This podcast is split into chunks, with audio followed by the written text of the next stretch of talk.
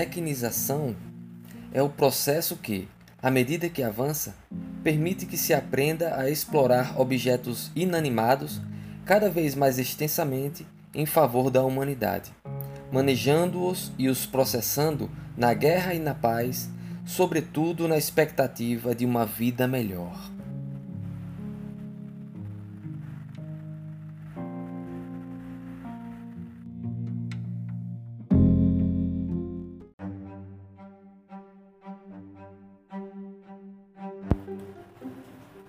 Norbert Elias se propôs a contribuir com vários ramos da sociologia. Ao longo da sua contribuição para essa ciência sociológica, que começa no final da década de 30 e vai até praticamente o período em que ele falece em 1990, Norbert Elias contribuiu, por um lado, para a constituição de uma sociologia dos processos sociais e, por outro, contribuiu para uma sociologia do conhecimento, de um modo geral. Portanto, um dos temas centrais trabalhados por Norbert Elias ao longo dessas décadas dedicadas a contribuir com a sociologia foi o tema do processo civilizador. Esse tema foi pela primeira vez apresentado numa obra publicada no final da década de 30 chamada justamente O Processo Civilizador, Sociogênese e Psicogênese dos Processos de Civilização. Depois, esse tema ele aparece em outros ensaios, em outras dissertações, nas quais o autor também volta a tocar sobre essa temática que está presente aí é, na sua reflexão sociológica. Inclusive, a sua sociologia contribui para a formação de uma teoria da civilização ou uma teoria dos processos civilizadores. É, ele define o processo de civilização pelo menos de duas formas, que são, na verdade, complementares. O processo civilizador tem uma aplicação universal na medida em que é um conceito sociológico que pode ser aplicado a toda e qualquer sociedade, desde os primórdios da história das sociedades humanas até hoje em dia. Para Norbert Elias, essa aplicação universal do processo civilizador enquanto conceito sociológico se deve à sua própria definição. Por processo civilizador, se deve compreender é, o esforço coletivo de uma dada unidade de subsistência social de criar mecanismos de coação social que têm o propósito de incidir sobre os indivíduos de modo a que se forme nos indivíduos mecanismos de coação individuais. O processo civilizador, nesse sentido, contribui para fazer com que os seres humanos tenham um certo grau de controle sobre os seus impulsos, sobre as suas pulsões, por mais animalescas que elas sejam. É necessário que o indivíduo saiba lidar com seus impulsos agressivos, com seus impulsos sexuais, entre inúmeros outros impulsos que são despertados a partir de fatores externos, a partir do contato com fatores estressores advindos da sua experiência, seja do contato com a natureza, seja no contato com outros indivíduos que fazem parte do mesmo ambiente social daquele indivíduo. Portanto, processo civilizador como um processo no interior do qual por meio das interações dos indivíduos em uma dada figuração social, determinados fatores sociais atuam sobre o indivíduo a fim de que o indivíduo forme o seu superego, forme a sua consciência moral, que deve se converter em um autocontrole. No entanto, esse mesmo conceito sociológico, ele deve ser considerado em toda a sua pluralidade. Porque o ser humano não nasce pronto.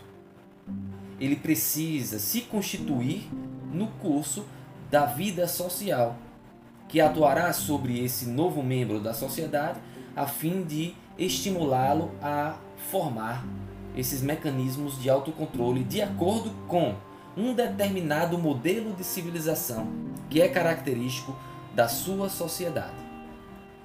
Então, se existe um elemento universal no processo de civilização, são a, é exatamente a coação coletiva para que os indivíduos formem o seu autocontrole.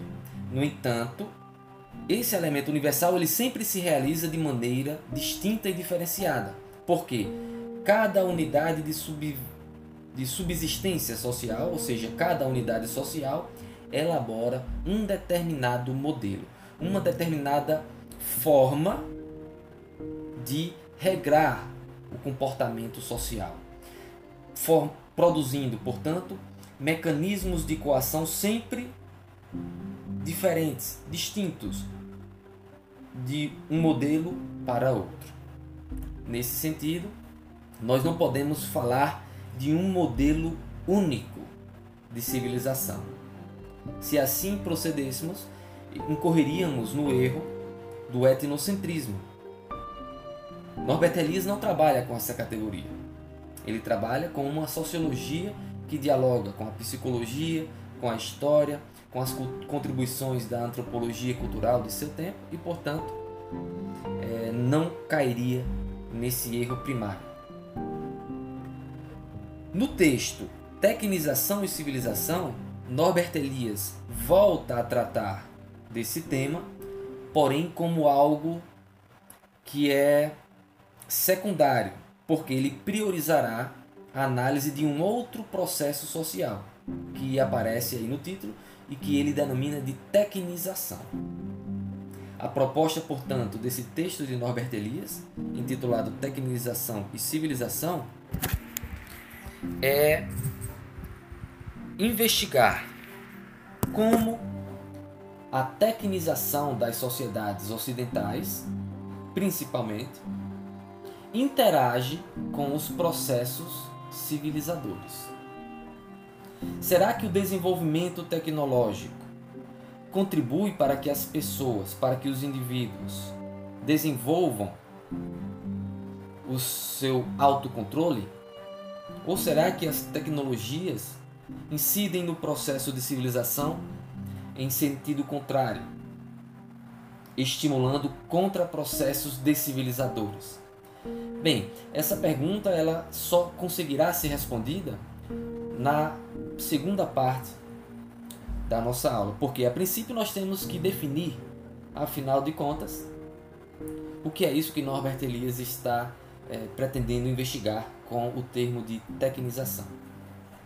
Bem, tecnização nada mais é do que um tipo de processo social. Não é algo técnico em si mesmo. É um processo social por meio do qual indivíduos e determinados grupos se põem a trabalhar no sentido de inovarem tecnologicamente, criarem novas tecnologias que venham a ser úteis, que venham a ser empregadas em maior ou menor grau, com maior ou menor difusão nas sociedades em que vivem. Enquanto processo social, a tecnização é um processo não planejado. Ou seja, ninguém define uma determinada diretriz que depois será seguida por três ou mais gerações adiante. Na verdade, a tecnização é um determinado tipo de processo social que pode ser identificado desde os primórdios da espécie humana. Quando aqueles grupos, aqueles primeiros grupos de seres humanos que estavam constituindo as primeiras culturas, as primeiras formas socialmente construídas de viver no seio da natureza, elaboravam as suas primeiras técnicas, se dava ali, muitos milênios no passado, os primeiros impulsos desse processo de tecnização, que adquiriu vários formatos, vários graus de intensidade e desenvolvimento no curso dos milênios, de acordo com a civilização considerada. Uma das primeiras técnicas que revolucionaram a história das sociedades humanas foi o domínio do fogo, porque com o fogo né, os seres humanos conseguiram iluminar a noite, conseguiram cozinhar alimentos, assar proteínas, conseguiram também se proteger de feras selvagens, entre inúmeras outras aplicações, como posteriormente até mesmo é, utilizando-se a tecnologia do fogo, é, desenvolver a arte da metalurgia, que também foi uma outra tecnologia que também revolucionou a história das sociedades humanas. Norbert Elias, no entanto, não vai tratar desse, desse processo de tecnização milenar que constituiu né, as idades das, da história das sociedades humanas. Ele tem uma proposta mais modesta. Ele vai investigar com a título de ilustração de como o processo de tecnização pode ser abordado sociologicamente, a tecnização dos meios de transporte desenvolvidos no século XIX e no século XX. Mas antes de chegarmos lá, vamos concluir a definição sociológica da tecnização. Então, se a tecnização é um processo social não planejado, no entanto, ele pode ser é, analisado de modo a que se encontre um determinado direcionamento desse processo. Como todo processo social, para Norbert Elias, a tecnização se desenrola ao longo da história das sociedades em uma determinada direção, embora não seja unilinear e nem seja uma direção teleológica, ou seja, que já está pré-definida no início ou no meio do processo. Não é isso. Significa simplesmente que, uh, observando do ponto de vista sociológico esse processo ao longo dos séculos, no curso da sucessão das gerações, se torna possível identificar uma determinada direção desse processo. Norbert Elias diz que esse processo, é, à medida que avança, permite que se aprenda a explorar objetos inanimados cada vez mais extensamente em favor da humanidade, manejando-os e os processando na guerra e na paz, sobretudo na expectativa de uma vida melhor. Então, a direção desse processo de tecnização é a invenção de novas tecnologias, de novos aparatos técnicos, em vista de satisfação de determinadas necessidades úteis socialmente e que tem uma determinada aplicação. Essa aplicação poderá contribuir para melhorar as condições de vida das pessoas. Nesse sentido, o processo de tecnização pode ser caracterizado como um processo social de invenção de novas técnicas e novas tecnologias em benefício da humanidade, em vista de contribuir para a melhoria de um determinado aspecto da vida social. Não se trata de é, criar um, um, um modelo de vida perfeito. A tecnologia, não, o processo de tecnização não tem esse objetivo último. Na verdade, não há como predizer qual seria o objetivo último do processo de tecnização, porque ele é um processo construído socialmente e não é acabado. Ele não tem uma teleologia, ele não tem um fim último ao qual é, alcançar. O que máximo que o máximo que se pode afirmar quanto a ele é que ele tem uma determinada direção e é essa a direção identificada pela análise sociológica de Norbert Elias. Inventar técnicas e tecnologias que venham a contribuir com a melhoria de um determinado aspecto da vida humana. Ele cita o exemplo do fogo, que eu já mencionei, e cita também, por exemplo, é, a tecnologia é, de captação da água. Antes da água encanada, antes dessa tecnologia de distribuição da água nas cidades que nós encontramos é, desde o século XX, as pessoas normalmente tinham que se deslocar para as fontes, para as nascentes de água, rios, lago, lagos ou, ou poços ou açudes, a fim de transportar a água desse lugar para as suas residências, onde poderiam finalmente é, utilizá-las para a cozinha, para a higiene e para outros fins. Com a água encanada, com a tecnologia elétrica de, de, que impulsiona a distribuição da água encanada para as mais variadas residências, até para os prédios de centenas de, de metros de altura, isso facilitou muito, isso melhorou um determinado aspecto da vida humana. Por quê? Otimizou o tempo, as pessoas não precisam se deslocar né, longas distâncias para dispor desse bem que é necessário para toda a vida humana, a água. Então basta que a pessoa se dirija a um determinado lugar da sua casa, gire a torneira e terá à sua disposição é, a água. Né?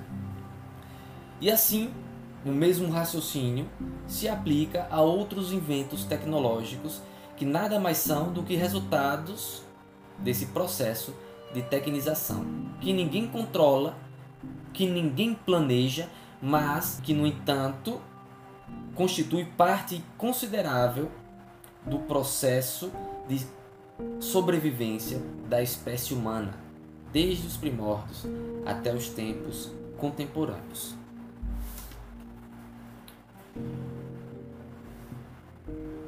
Se o processo de tecnização é um processo social, entre outros, é possível fazer uma análise de como esse processo de tecnização interage com esse outro processo de civilização que também faz parte do devir social humano. Como o processo de tecnização incide no processo de civilização? Ou fazendo a pergunta de uma outra perspectiva: como o processo de civilização interfere, estimulando ou não, o processo de tecnização? Essa é uma pergunta que será respondida no curso da exposição e da análise que Norbert Elias fará de um processo específico de tecnização, que é o processo de desenvolvimento de meios de transporte desencadeados a partir do século XIX até o século XX, que foi quando Norbert Elias escreveu esse texto. Norbert Elias, então, é, recorre à análise da tecnização dos meios de transporte a fim de ilustrar e extrair da análise desse processo de tecnização específico determinadas definições determinadas, é, determinados princípios sociológicos que podem ser ampliados para outros processos de tecnização. E é o que faremos é, numa fase mais adiantada da aula. Então, a revolução dos, tra dos transportes, analisada por Norbert Elias, leva em conta a invenção de quatro meios de transportes principais. O primeiro que foi a máquina a vapor,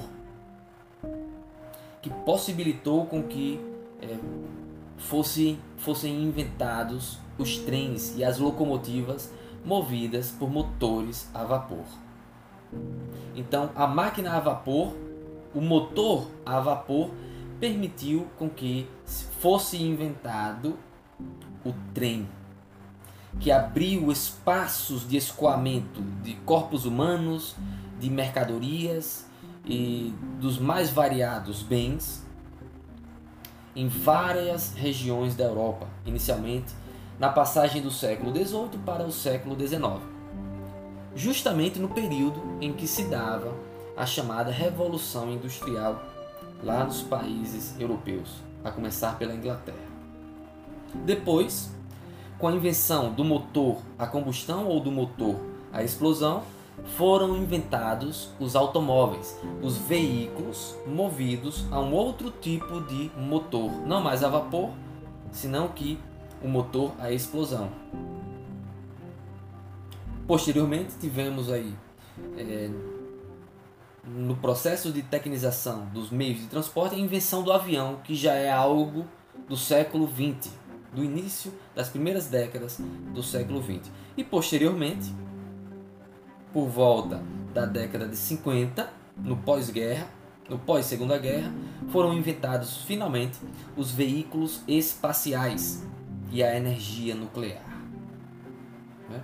Então, basicamente, nós vemos aí, só por enumerarmos esses quatro marcos da revolução dos transportes, um determinado direcionamento desse processo de tecnização que demonstra ter se desenvolvido é, no sentido de aperfeiçoar cada vez mais as tecnologias do transporte, permitindo é, em graus cada vez mais elevados um transporte seguro e veloz de seres humanos e outros utensílios para transporem vastas regiões geográficas. Não bastasse o transporte terrestre, férreo e por meio dos automóveis, ainda foram inventados os aviões e as espaçonaves, meios de transporte, portanto, aéreos. Né? No curso do século XX, a tecnologia do transporte aéreo chegou ao ponto de produzir é, aeronaves capazes de ultrapassar a velocidade do som. Né?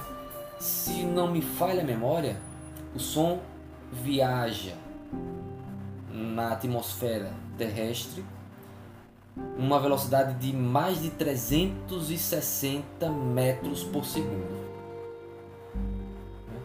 O que dá uma velocidade de cerca de 2 0,5 segundos é, para transpor um quilômetro. E aí os cálculos vocês depois encontram. Né? Então há um, uma direção desse processo de tecnização, que é o aperfeiçoamento, a otimização, a sofisticação de meios técnicos aplicados ao transporte. Esse processo de tecnização desencadeia algumas etapas. Norbert Elias fala de forma resumida de duas etapas. Né? No processo de tecnização dos transportes, especificamente, nós identificamos, primeiro, uma etapa de experimentação tecnológica, que é caracterizada pelas iniciativas individuais e grupais, nem sempre concatenadas, é, que, que se dedicam a inventar, a inovar, no, a inovar tecnologicamente. Depois da invenção de uma dada tecnologia, né, se tenta encontrar uma aplicação prática, alguma aplicação útil, útil e, e vantajosa que possa ser apropriada pelos grupos, pela sociedade de um modo geral. Foi assim, a princípio, quando se inventou o motor a combustão. E algumas pessoas, alguns inventores trabalhando solitários em suas oficinas de maneira quase artesanal, se colocaram o objetivo de tentar criar um veículo autopropulsionado, um veículo que transportava o seu próprio motor e na expectativa de que esse veículo pudesse se locomover autopropulsionado por esse motor a combustão. Isso que para nós é algo comum hoje em dia, Foi uma verdadeira revolução tecnológica, porque até então os veículos mais utilizados eram os trens, que no entanto tinham que necessariamente seguir as ferrovias que estavam eh, já, já tinham uma, uma, um trajeto estabelecido. O automóvel possibilitaria criar novos trajetos sem passar pelos trilhos, né? de, de forma semelhante ao que já faziam os navios movidos a vapor e também né, os navios que começaram a ser movidos por motores a combustão nesse período. Então, diante do mar, o navio pode seguir vários cursos. O carro seria o navio terrestre, né, nesse sentido. Então, depois desse primeiro período de experimentação, quando se busca inventar essa nova tecnologia, quando se encontra uma certa utilidade social para ela, a vem a incorporação dessa tecnologia na dinâmica social. Determinadas instituições encontram uma utilidade vantajosa para essa tecnologia, um outro grupo é, percebe a, a, o potencial mercadológico dessa tecnologia e começa a investir na produção dessa tecnologia. Outros indivíduos começam a perceber vantagens na aquisição dessa tecnologia e assim é, esse novo aparato tecnológico começa a se difundir na sociedade. E aos poucos vai sendo produzido em larga escala, vai sendo aplicado a várias funções sociais e se consolida. E pode vir a se consolidar. Né? Normalmente, é, o processo de tecnização dessas tecnologias que são finalmente incorporadas à sociedade porque encontraram, ou melhor, porque foram aplicadas a determinadas funções sociais de forma eficaz, seguem esse curso. Uma experimentação e depois uma incorporação. No entanto, nas minhas reflexões e dos meus estudos, eu pude é, eu pude descrever esse processo de tecnização em quatro fases ou etapas, de forma mais mais detalhada do que as ideias esboçadas por Norbert Elias. Então, eu apresento quatro etapas desse processo de tecnização.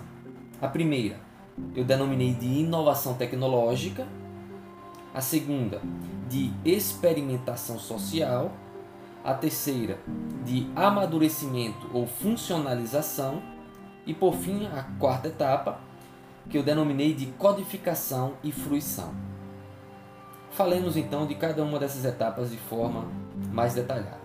Então, a primeira etapa, chamada de inovação tecnológica, como a própria expressão já indica, nada mais é do que esse primeiro momento em que indivíduos e grupos começam a se colocar como objetivo inventar uma determinada tecnologia a fim de satisfazer uma necessidade de aplicação social, a fim de contribuir para melhorar um determinado aspecto da vida dos indivíduos que vivem em uma dada sociedade.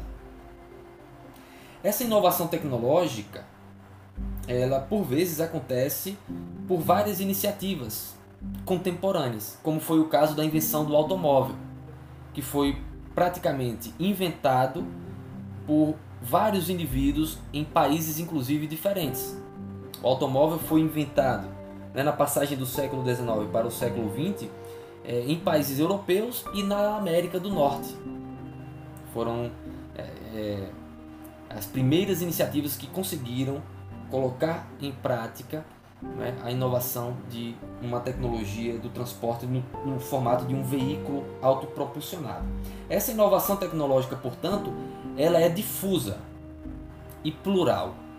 Né? Nem sempre um indivíduo está sozinho lá na sua oficina ou no seu laboratório e tem uma epifania tecnológica e inventa algo do nada. Na verdade, não funciona assim. Né? O motor a combustão ele é o resultado dos esforços da ciência termodinâmica, da química, que não sem coincidência, foi desenvolvida no século XIX, no mesmo período da Revolução Industrial, que já estava aplicando os primeiros princípios da termodinâmica no motor a vapor. Então, o motor a explosão ou a combustão de combustíveis fósseis é um, uma sofisticação, um aperfeiçoamento dos princípios tecnológicos que já estavam sendo praticados e colocados em funcionamento no motor a combustão. Uma vez que se dá esse, essa primeira etapa de inovação tecnológica, sucede uma segunda fase, que eu denominei de experimentação social. É quando uma tecnologia, uma vez inventada, começa a ser divulgada para a sociedade, a fim de que as pessoas, as instituições, os governos, os empresários e os industriais tomem conhecimento dessa inovação tecnológica. E assim, a passagem de uma invenção no âmbito privado ou no âmbito institucional vem à sociedade, a fim de que os vários agentes sociais tomem, tomando conhecimento dessa inovação tecnológica, busquem encontrar aplicações úteis para elas. Foi assim que, embora alguns indivíduos, entre eles Henry Ford, que inventaram o automóvel, sentiram a necessidade de fazerem demonstrações públicas de como funcionava um automóvel. Assim também foi como fizeram aqueles que estavam se esforçando por inventar as primeiras os primeiros aviões. Algumas pessoas tomavam conhecimento em revistas especializadas, mas não levavam a sério, outras não acreditavam que fosse possível colocar um objeto pesando uma tonelada para voar sob controle humano. Mas, por insistência de determinados engenheiros, de determinados amadores, eles fizeram demonstrações públicas e provaram para as pessoas que era possível desenvolver esse tipo de tecnologia. E por que normalmente as pessoas fazem esse tipo de divulgação? A fim de encontrarem financiadores que investam na produção dessas tecnologias em grande escala.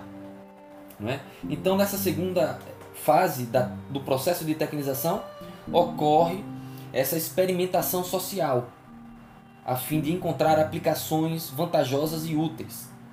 E é nesse mesmo período de experimentação tecnológica, de experimentação social, que também se fazem ajustes, se fazem adaptações dessas inovações tecnológicas, de modo a que venham satisfazer aos anseios e que venham a preencher as necessidades sociais. Foi assim, por exemplo, que quando o automóvel começou a ser fabricado, é, quando o, o, os automóveis começaram a adquirir um, uma certa velocidade que ultrapassava o, a velocidade máxima alcançada por um veículo movido a tração animal, se percebeu que há muito em determinados terrenos. Então, por exemplo, opa, percebemos aqui uma fragilidade nesse aparato tecnológico nós temos a capacidade de colocá-lo para operar em uma velocidade bastante alta. Mas se fizermos isso sem adaptações, o carro poderá perder as rodas, ele poderá se quebrar. Então é necessário desenvolver um mecanismo de amortecimento é, para é, permitir com que é, o veículo atinja graus elevados de velocidade sem, no entanto, colocar em risco a estrutura do próprio equipamento. É um exemplo de como se dá é, os ajustes nessa etapa de experimentação social. Por fim, mais cedo ou mais tarde, é, essa experimentação tecnológica e social atinge um determinado grau de amadurecimento. E acontece a terceira fase que eu denomino de funcionalização. É quando finalmente né, vários agentes sociais colocaram à prova te aquela tecnologia, fizeram os ajustes, as adaptações e agora essa tecnologia já demonstra todo o seu potencial para ser aplicado socialmente. Nesse, nesse momento ocorre a consolidação dessa tecnologia. E por fim, a quarta fase ou etapa do processo de tecnização eu denominei de codificação e fruição. É a fase em que essa tecnologia foi incorporada na dinâmica social, já adquiriu é, status social, já foi reconhecida como algo importante, há interesse mercadológico, há demanda de consumo, as pessoas têm interesse em adquirir, em utilizar essa tecnologia. No entanto, o que acontece frequentemente é que essa tecnologia, ou melhor dizendo, o uso dessa tecnologia, precisa ser regulado socialmente, de alguma forma, a fim de que as aplicações tecnológicas dessa inovação possam ser benéficas para a sociedade e não danosas. O automóvel, quando foi inventado, é, para vocês terem uma ideia, a princípio, embora os primeiros carros não conseguissem superar em muito a velocidade de um, de um veículo movido a cavalos, por recomendação das autoridades, como era algo novo, foi, foi necessário que é, na frente do automóvel caminhasse uma pessoa com uma bandeira vermelha sinalizando que ali vinha um automóvel, vinha ali um aparato tecnológico novo, a fim de evitar acidentes de trânsito, a fim de evitar choques do automóvel com carruagens, com pedestres. Com o passar do tempo, as pessoas tomaram conhecimento da existência dos automóveis é, e aí surgiram novas necessidades sociais. Quando os automóveis, no início do século XX, começaram a ser produzidos às centenas e nas metrópoles como Londres, é, as ruas começaram a ser ocupadas por esses carros, é, se percebeu a necessidade de fazer ajustes na malha viária a fim de, primeiro, orientar os pedestres e os motoristas em relação ao tráfego desse novo invento tecnológico. Então, é, tornou-se necessário sistematizar, codificar o emprego e o uso dessa tecnologia. E isso se aplica a vários outros inventos tecnológicos que são produzidos no curso desse processo de tecnização, como por exemplo, para falar de uma tecnologia dos nossos tempos, o uso das redes sociais, o uso de aplicativos de trocas de mensagens privadas.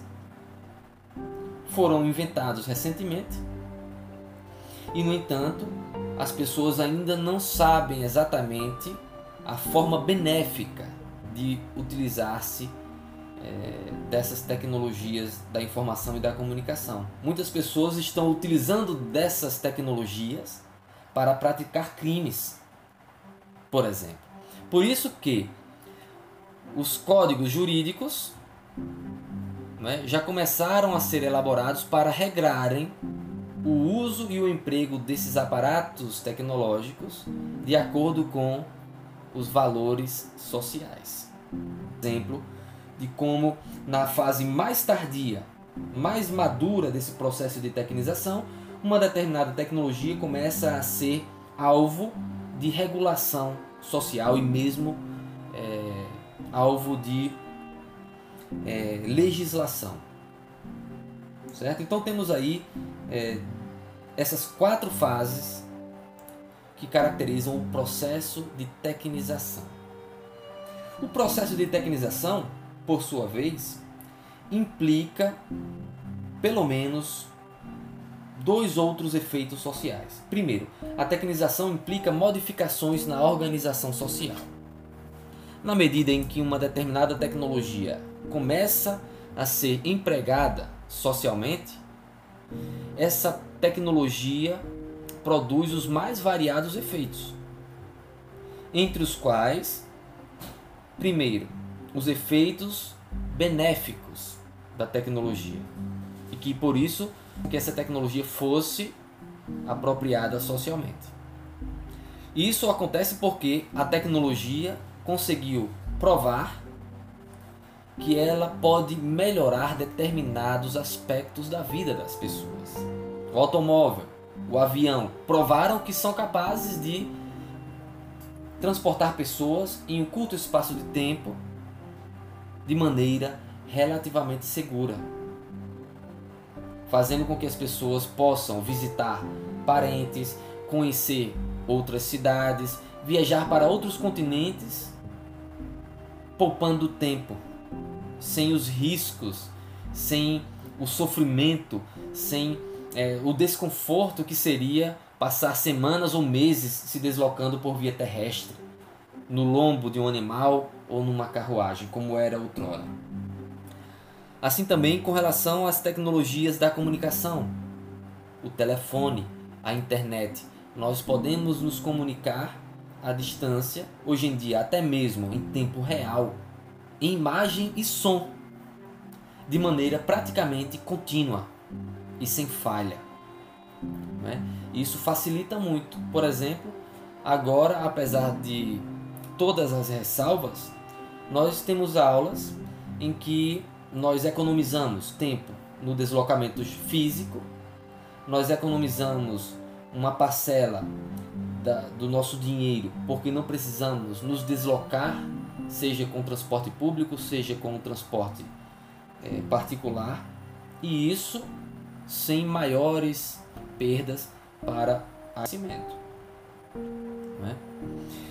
Porém, existe um outro aspecto que precisa ser considerado como efeito correlato da tecnização, que são as modificações na própria organização social. Então, um novo invento tecnológico, quando é incorporado à sociedade, desencadeia a necessidade da sociedade reorganizar determinados setores, determinadas redes de relações interdependentes que se utilizam desse aparato tecnológico.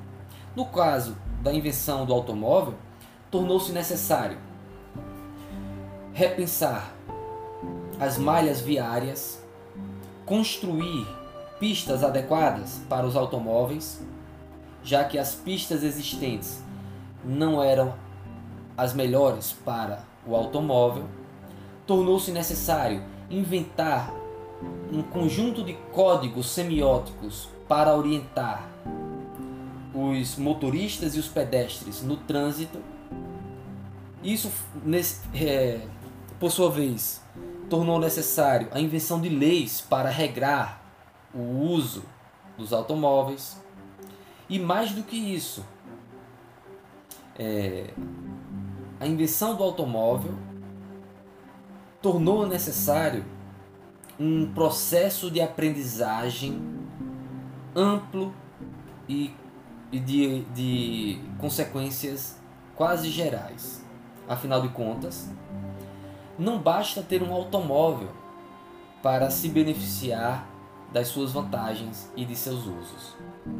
A fim de obter os benefícios desse aparato tecnológico, desde cedo foi necessário para os motoristas, para os seus usuários, aprenderem a utilizarem essa tecnologia. Então, um outro aspecto que está implícito no processo de tecnização é a necessidade de um processo de aprendizagem. Norbert Elias diz o seguinte, que a tecnização impulsiona um processo de aprendizagem. No caso do automóvel, vocês certamente sabem, não é que hoje em dia para que uma pessoa possa pilotar um automóvel ou uma moto, é necessário passar por um curso que dura meses. O motorista terá que não somente aprender a operar o equipamento de forma física, de forma mecânica, como também deverá aprender a, os códigos de trânsito, os códigos jurídicos que regram o trânsito, os sinais de trânsito, que são dezenas e centenas, é, estudará é, meio ambiente, passará por testes de visão, audição, de psico, psicologia, a fim de que ao fim desse processo de treinamento e de formação, ele possa demonstrar um aprendizado suficiente para que ele opere aquela máquina de forma segura para si e para os demais. Então, a invenção do automóvel implicou na necessidade social de organizar e de reorganizar determinados sistemas e implicou também a necessidade de um amplo processo de aprendizagem. Algo semelhante acontece no processo da tecnização dos meios de comunicação. Se para vocês terem uma ideia, na década de 90, quando finalmente os microcomputadores é, puderam ser comercializados de, de forma massiva, as pessoas tinham interesse em adquirir esses equipamentos para editar imagens, para editarem textos, para se divertirem com jogos de computador. Depois, com a implantação da internet, para navegarem pelos sites. No entanto, as pessoas não tinham o conhecimento mínimo para operarem aqueles equipamentos. Né? Na década de 89, os microcomputadores de mesa, como se chama, foram produzidos massivamente. As pessoas às vezes sentiam a necessidade de passarem por um curso de formação em informática. Por incrível que pareça. Naquela época, década de 80 e 90, principalmente eu acho que na década de 80, o mais comum era que as pessoas frequentassem aulas de datilografia, aquelas máquinas mecânicas né, em que as pessoas aprendiam a datilografar, a registrar em caracteres, em papéis, né, as suas ideias, os textos. Então passava-se por um, por um por um curso de datilografia a fim de otimizar o tempo, utilizar a técnica usando todos os dedos, etc, etc. Depois veio o microcomputador e é, a princípio se ofereceram cursos para uso de computadores. As pessoas tinham que aprender a ligar o equipamento, primeiro liga aqui, depois aperta ali, depois digita um determinado comando, aperta essa tecla enter, aí depois espera uns minutos, o programa ser inicializado e depois para acessar os arquivos tinha que aprender códigos de informática, dir barra enter, aí e assim por diante. Porque a princípio a operar um computador não era algo tão simples como hoje. Hoje em dia nós temos linguagens amigáveis, como se chama na informática, né? Linguagens que a pessoa aprende intuitivamente no próprio contato direto com ela, sem necessariamente passar por cursos.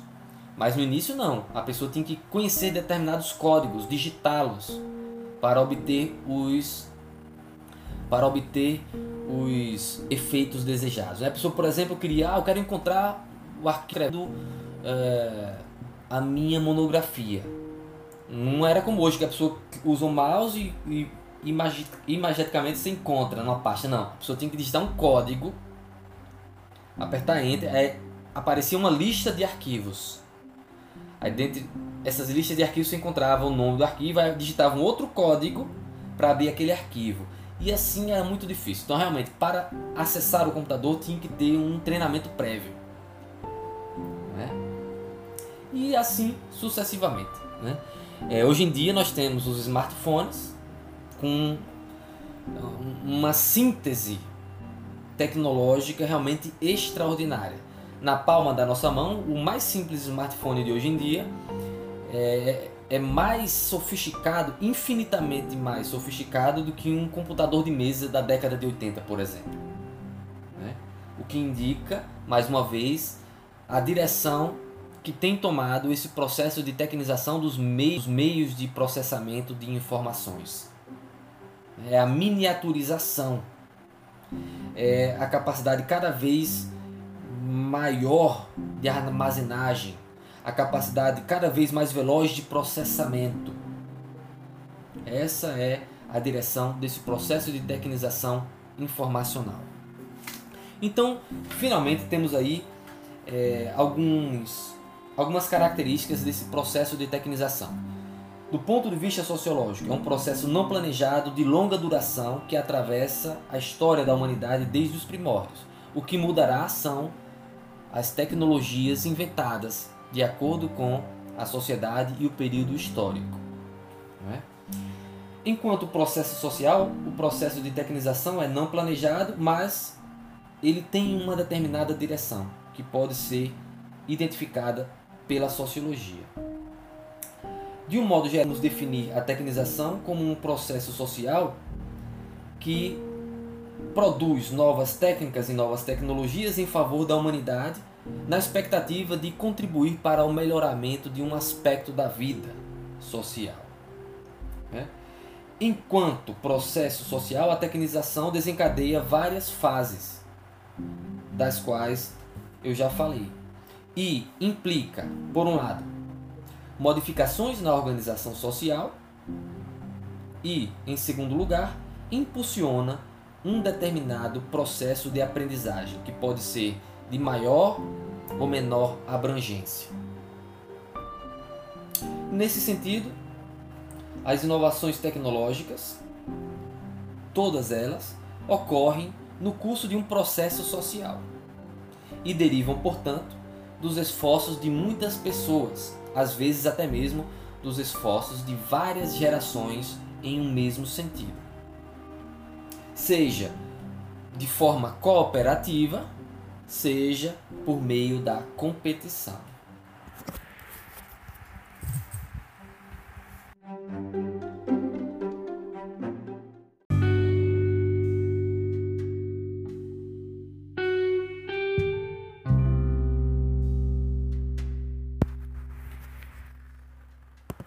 Tópico importante discutido por Norbert Elias sobre o processo de tecnização é a relação da tecnização com a civilização.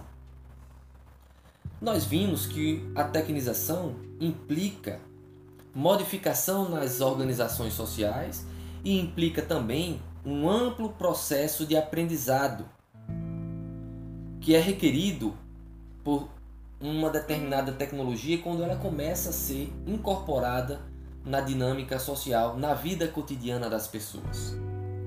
Surge uma nova tecnologia, ela entra em circulação na sociedade, as instituições, os grupos e as pessoas encontram determinadas utilidades e vantagens no uso delas e, para utilizá-las, precisam aprender as formas mais vantajosas de usá-las. Isso exigirá das pessoas, dos grupos, um aprendizado. O exemplo que nós utilizamos do automóvel é amplamente conhecido. Já faz bastante tempo que, para utilizar um automóvel, é necessário que as pessoas passem por um processo de aprendizagem. Porque, afinal de contas, não é algo tão simples manejar é, o volante prestando atenção aos retrovisores, ao que vem pela frente, com os pedais de freio, de aceleração e de embreagem, e ao mesmo tempo tendo que é, modificar aqui o câmbio, as marchas, que permitem com que o automóvel adquira maior ou menor velocidade.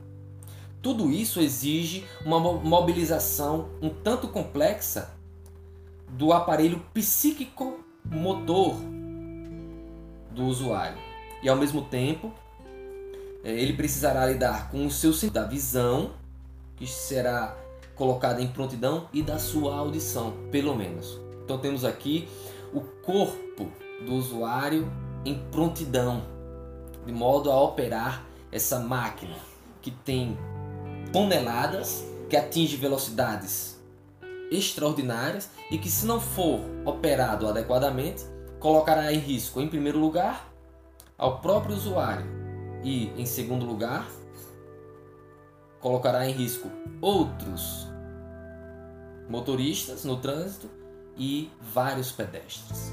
Então, uma tecnologia extremamente útil para a nossa vida moderna, com vantagens indiscutíveis, ao mesmo tempo, se não for bem operada, pode se tornar uma arma. Os dados de acidentes de trânsito são, são é, realmente numerosos, né? eles causam estranhamento. Hoje em dia, se nós formos analisar as estatísticas dos acidentes de trânsito, veremos que se equipara até mesmo, ultrapassa até mesmo é, a, a, crimes de sangue. Né? O número de pessoas envolvidas em acidentes de trânsito é extraordinário. Então, para utilizar esse equipamento tecnológico, é necessário um aprendizado. Um aprendizado que não é simplesmente técnico. Na perspectiva de Norbert Elias, é aqui que nós encontramos a relação entre a tecnização de um lado e a civilização de outro. Por civilização, Norbert Elias entende esses processos é, que fazem e que exigem com que o indivíduo desenvolva um certo autocontrole sobre suas pulsões, sobre seu comportamento, sobre sua mente, sobre seus sentimentos e sobre suas ações. O processo de civilização nada mais é do que um processo social de longa duração que foi aperfeiçoando a, as formas de, de transformar os mecanismos de coação social em mecanismos de autocoação que o indivíduo coloca em prática sobre si mesmo, a fim de obter controle sobre suas ações.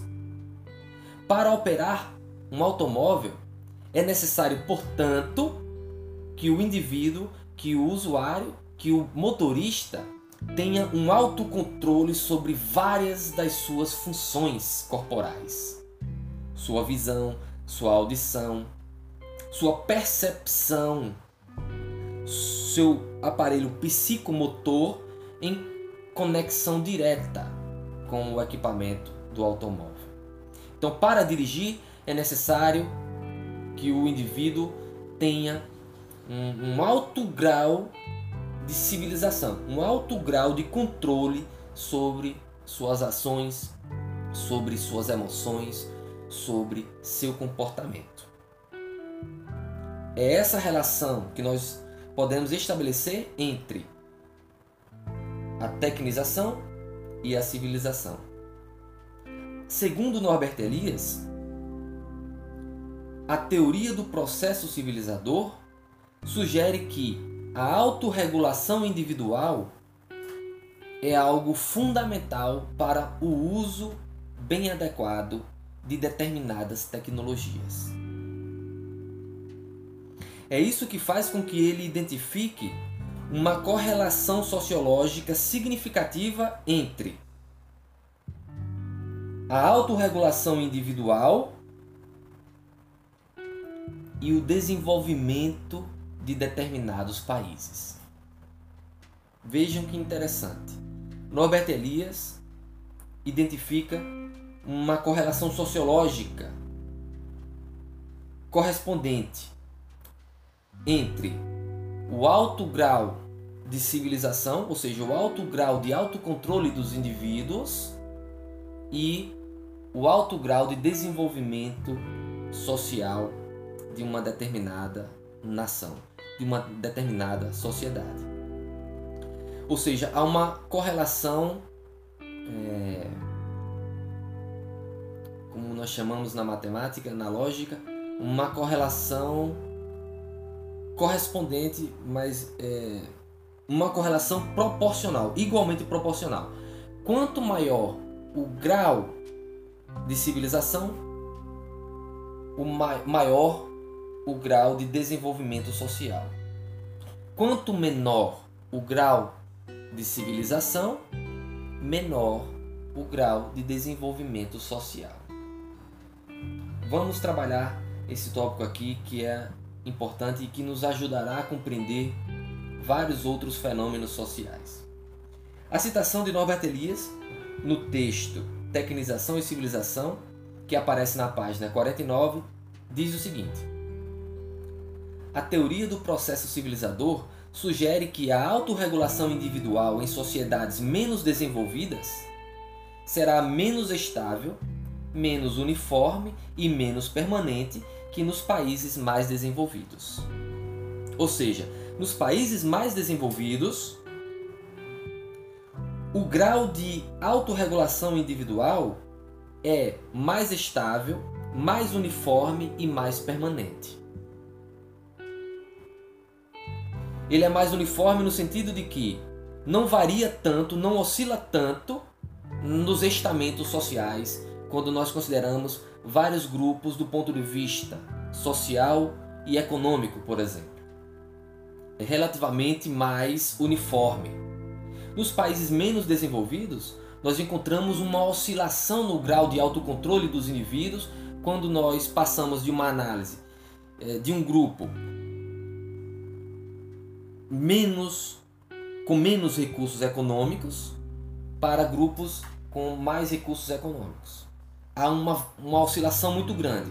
De modo que aquelas pessoas, aqueles indivíduos que fazem parte de grupos que têm um maior poder aquisitivo, eles têm correspondentemente é, mais autocontrole sobre si. Ao passo que as pessoas que não têm o mesmo poder aquisitivo, elas possuem menos grau de autocontrole sobre as suas funções corporais e mentais. Há uma variação muito grande nos países mais desenvolvidos, não. Essa oscilação é, é mais nuançada. Ao mesmo tempo que a autorregulação individual é mais estável. Com o passar do tempo, essa, esse, grau de autocontrole não varia tanto. E ao mesmo tempo, é mais permanente. Nos países é, menos desenvolvidos, isso é oscila mais não há uma permanência, não há uma uniformidade e não há uma estabilidade.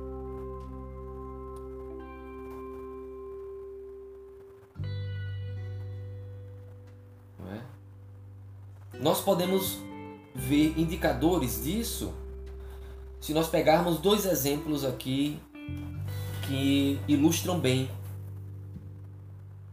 é, essa reflexão. Por exemplo, os acidentes de carro é o que discute Norbert Elias lá no, no texto. Né? Ele mostra que nos países mais desenvolvidos, o índice dos acidentes de, de trânsito que envolve mortes ou graves acidentes é menor do que nos países menos desenvolvidos. E ele afasta o argumento de que não é porque nos países menos desenvolvidos as estradas são esburacadas, não há investimento na criação de é, um, uma malha viária adequada para o trânsito. Norbert Elias diz: olha, esse argumento não é válido porque se as estradas não são boas o suficiente, então que os motoristas adaptem, adaptem o seu uso do equipamento do automóvel, do caminhão, do ônibus a essa pista para que não cause acidente. Isso seria o uso civilizado do automóvel. Adaptar o uso do equipamento às condições existentes. Certo? Aí ele vai dizer: então isso significa que nos países menos desenvolvidos, os motoristas não se adaptam ou não adaptam o seu uso adequadamente, utilizando-se do seu conhecimento e do seu grau de civilização, do seu grau de autocontrole, para não colocar em risco nem a si nem outras pessoas. Então, isso indicaria, na perspectiva e na interpretação sociológica de Elias, que nos países menos desenvolvidos, o grau comparativamente menos civilizado dos indivíduos nessas sociedades refletiria num uso menos prudente desses equipamentos de transporte. Agora peguemos um outro exemplo que ilustra essa discussão. O exemplo do uso de armas, que é uma discussão que tem voltado à tona recentemente, né? nos anos recentes. Lá nos Estados Unidos nós temos uma sociedade que é, facilita muito em termos jurídicos que é o, a compra e aquisição de armas para a defesa pessoal ou para permanecerem nas propriedades privadas. Uma pessoa comum, universitária, se ela tiver dinheiro, ela pode comprar uma, uma pistola, ela pode comprar, às vezes, até mesmo armas de grosso calibre, como rifles. E tem casa lá, coloca lá, aqui no, no meu escritório, poderia ter um, um, um, rifle ali no lugar de uma obra de arte, né? Mas como eu não gosto disso, né? É, mas lá nos Estados Unidos as pessoas adquirem, porque há um, uma, uma legislação que permite isso. No curso do processo civilizador daquele povo lá na América do Norte, que tem uma história diferente da nossa, eles incorporaram o uso da arma de fogo como algo relativamente cotidiano.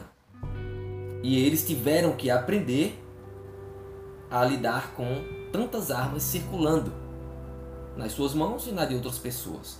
Então as pessoas tiveram que adquirir no curso do seu processo civilizador o autocontrole mais rigoroso das suas emoções, a fim de evitar conflitos beligerantes. Por que as pessoas aqui no Brasil não tem um, uma, uma discussão qualificada sobre esse tema, elas acham que simplesmente liberando ou facilitando o uso da aquisição e do porte de armas no Brasil, assim como existe lá nos Estados Unidos, o mesmo índice de mortalidade seria alcançado aqui do mesmo modo que lá. Só que as pessoas que defendem essa argumentação ignoram que o grau de mortalidade por armas de fogo lá nos Estados Unidos foi alcançado no curso de um processo de tecnização, de um processo social de longa duração que implicou um processo de civilização no curso de várias gerações, para que lá as pessoas tivessem que adquirir o autocontrole para não resolverem o tempo todo seus problemas atirando umas nas outras.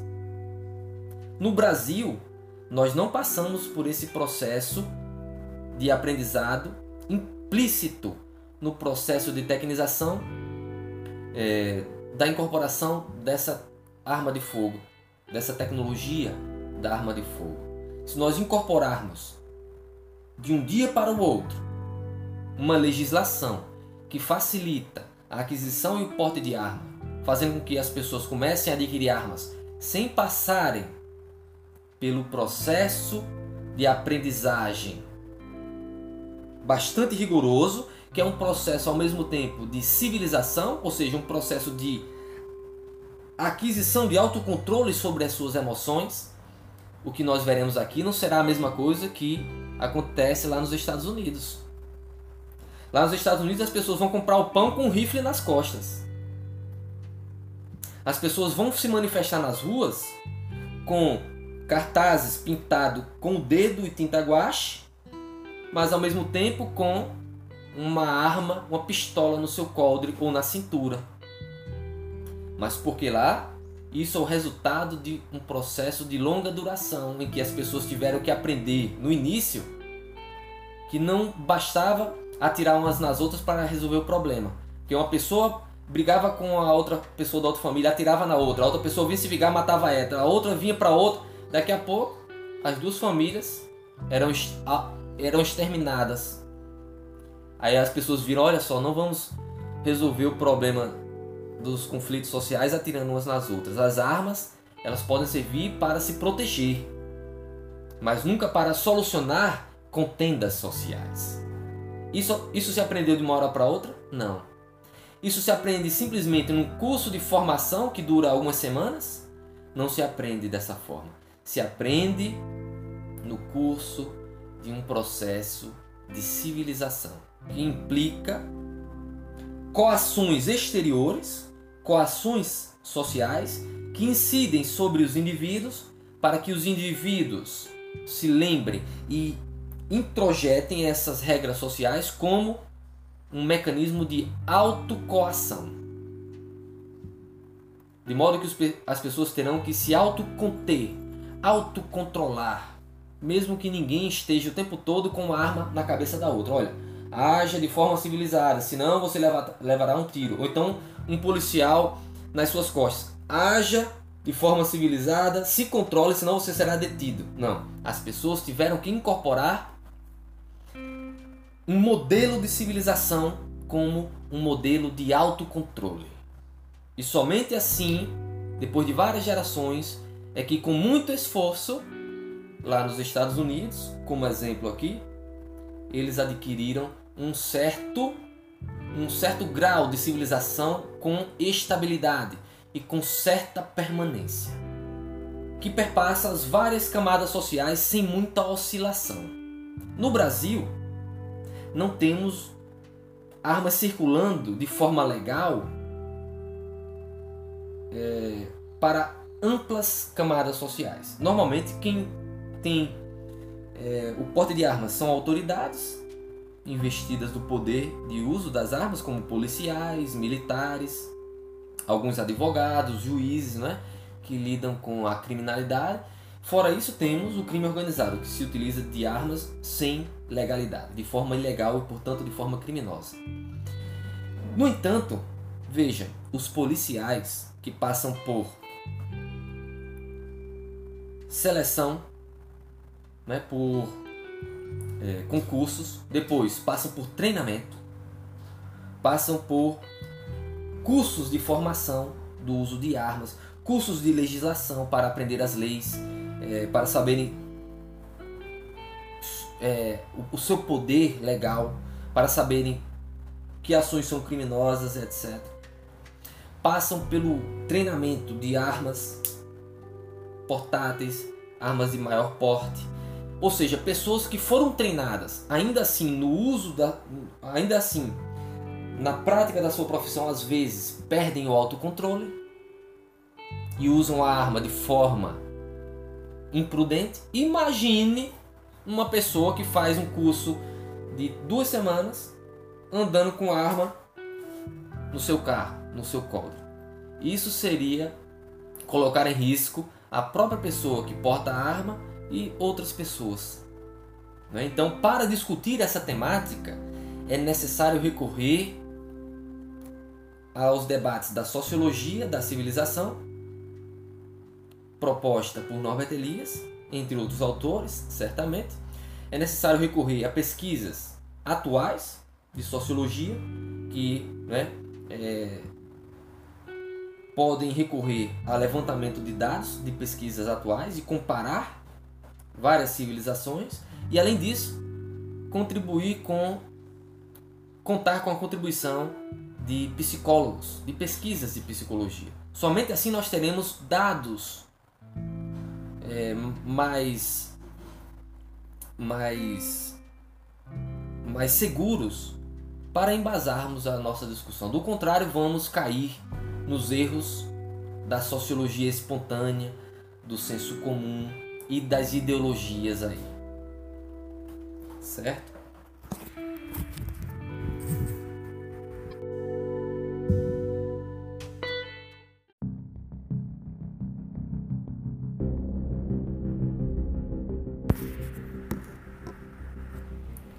Ao longo da história, é possível identificar alguns momentos em que ocorre um impulso de tecnização proporcionado por um determinado contexto social.